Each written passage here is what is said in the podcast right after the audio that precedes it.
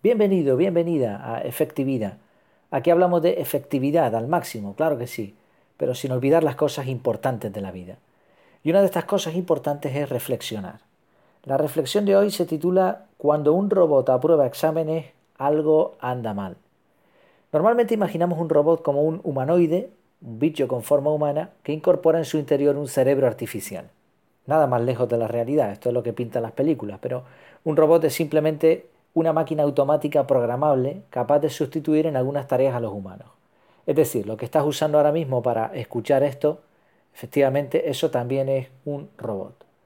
Una de las noticias que sorprenden sobre los robots es que son capaces de aprobar exámenes, y no solo exámenes sencillos. Según parece, un robot aprobó el examen para ejercer como médico en China. ¿Dónde está el problema? Bueno, más allá de los sensacionalistas de muchas de estas noticias, Francamente, el hecho de que un robot apruebe exámenes es preocupante.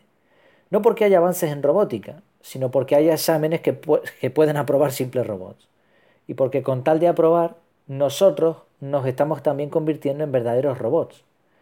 Si te fijas en la, definición que da, por ejemplo, Google, en la página web he puesto ahí la imagen, la segunda definición de robot es una persona que actúa sin pensar, por inercia o dirigida por otra. Qué curioso, ¿no? Al final hay muchas personas que se comportan como robots y pocos, por no decir ningún robot, que se comporte como persona. Y es que para conseguir un título, en muchos casos no se te pide maestría ni experiencia, tampoco creatividad. No hace falta que recuerdes para siempre el temario. Con que te acuerdes durante los exámenes es suficiente. Tampoco se valora tu interés por el tema ni tu dedicación. Tú apruebas y ya está. Te habrás convertido en un autómata más listo para ser dirigido. Por eso me quedo con una frase. No, no es la mítica frase cuyo protagonista obviaré. Cualquiera puede tener un lapsus. Tenemos que fabricar máquinas que nos permitan seguir fabricando máquinas porque lo que no van a hacer nunca las máquinas es fabricar máquinas a su vez. Bueno, si te interesa saber de quién fue esta mítica frase, con buscarlo en Google tiene suficiente. No, la frase con la que cierro esta reflexión es, y ojo con la fecha del autor, la frase dice así, una máquina puede hacer el trabajo de 50 hombres corrientes, pero no existe ninguna máquina que pueda hacer el trabajo de un hombre extraordinario.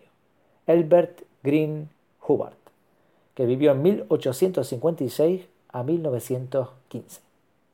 La pregunta final es, ¿serás tú ese hombre o mujer? Espero que te haya gustado esta reflexión. Recuerda que en efectividad tienes esta entrada junto con imágenes, vídeos, GIFs de todo un poco. También tienes artículos un poco más extensos relacionados directamente con mejorar la efectividad. Échale un ojo a ver qué te parece. Me despido, que lo pases muy bien.